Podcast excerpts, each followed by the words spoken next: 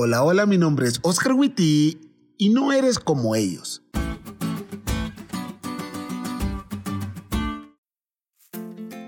Cuando estaba pequeño, mi santa madre me dijo al entrar a la primaria, hay niños que se van a portar mal, vos no seas como ellos, vos sos diferente.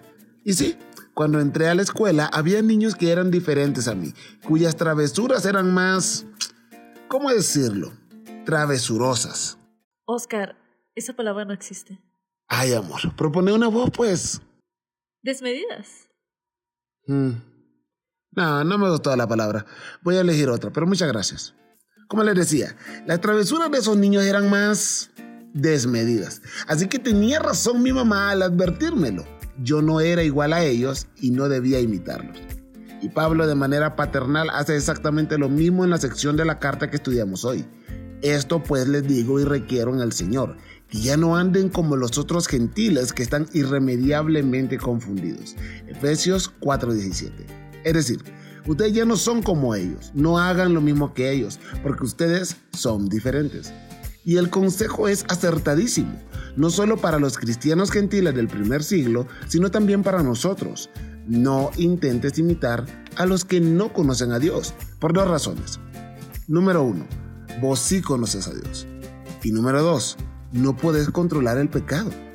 Pablo justamente expone eso ese grupo del que habla no tiene control del pecado. Es más, cada vez se va hundiendo más y más en su pecado o en palabras de Pablo. Ellos tienen nublada la mente y desconocen la vida que viene de Dios. Esto se debe a que son ignorantes y han endurecido su corazón. Así, después de haber perdido la vergüenza, se han entregado sin freno alguno a cometer toda clase de inmoralidades. A pesar de que hacen cuanta maldad les viene en gana, nunca están satisfechos.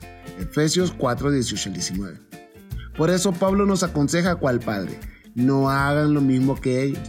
Ustedes no son como ellos. Ellos son esclavos del pecado. Ustedes son libres en Jesús.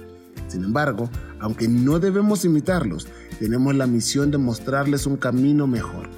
Uno en el que pueden ser libres. No cedas ante la presión del grupo. Sé la presión del grupo. Sé la bendición.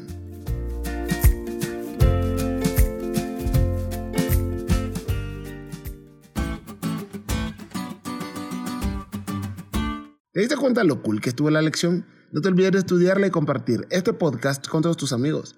Es todo por hoy, pero mañana tendremos otra oportunidad para estudiar juntos.